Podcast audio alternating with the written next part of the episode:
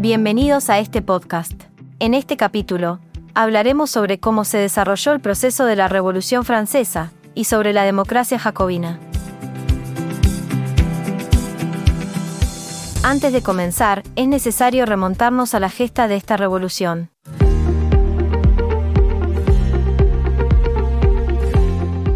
La Revolución Francesa se desarrolló con la formación de la Asamblea Nacional el 27 de junio de 1789, tras la presión ejercida por la Asamblea contra el rey para que convoque a las tres órdenes. Esto se basó en la teoría de representatividad del abate Sieyé, autor de la obra ¿Qué es el tercer estado? Paralelamente, eventos como la toma de la Bastilla el 14 de junio del mismo año simbolizaron la lucha contra la represión monárquica. Aunque la Bastilla no era una fortaleza militar significativa, su intervención fue un acto emblemático que marcó el inicio de la revolución. Esta fecha, considerada un hito en la liberación del absolutismo, se celebra en Francia como un símbolo de la resistencia popular y demostró la voluntad del pueblo para enfrentar la represión monárquica, a pesar de la débil resistencia en la toma de la Bastilla. Luego de estos sucesos de insurrecciones, la Asamblea Nacional demostró su determinación para avanzar en nuevos logros. En una segunda etapa, se promulgó la Declaración de los Derechos del Hombre y del Ciudadano, estableciendo límites firmes sobre los derechos individuales que prevalecían sobre la autoridad política, limitando así el poder monárquico. Aunque el rey dudó en aprobarla, finalmente cedió. Posteriormente, la Convención llevó a cabo cambios en la estructura de poder en Francia.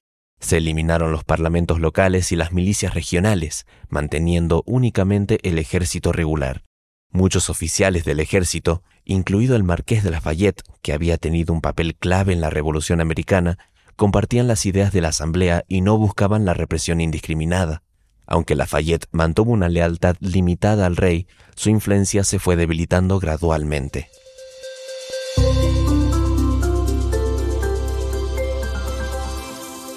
Sin embargo, el avance de la Revolución Francesa generó efectos diversos, incluyendo la migración gradual de la nobleza por temor a los cambios. Esta etapa fue marcada por un periodo de represión y violencia conocido como el terror, en el cual se llevaron a cabo ejecuciones masivas de supuestos enemigos de la revolución, lo que generó un clima de miedo y opresión. El gobierno jacobino buscaba eliminar cualquier amenaza interna o externa a la revolución y garantizar su supervivencia. La democracia jacobina llegó a su fin con la caída de Robespierre y el Comité de Salvación Pública en 1794, debido a la creciente impopularidad y excesos de su régimen. A pesar de sus abusos y la violencia asociada, la democracia jacobina dejó un impacto duradero en la historia política y social de Francia, influyendo en la forma en que se desarrollaron las instituciones y los ideales democráticos en el país. Como resumen general de este episodio, vamos a destacar que la Revolución Francesa fue un proceso complejo que comenzó con la formación de la Asamblea Nacional y la adopción de medidas, como la Declaración de los Derechos del Hombre. La emigración de nobles y la oposición interna llevaron a tensiones y conflictos.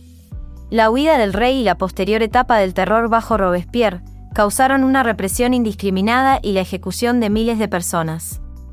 A pesar de los éxitos militares, este periodo de violencia interna dejó una marca indeleble en la historia de Francia y culminó con la destitución de Robespierre.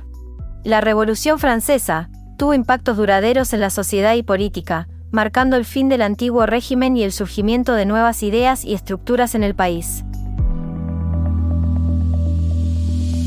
Esto fue todo por hoy. Recuerden ver la teoría en los libros, no solo en el módulo. Los esperamos en el próximo podcast de la carrera.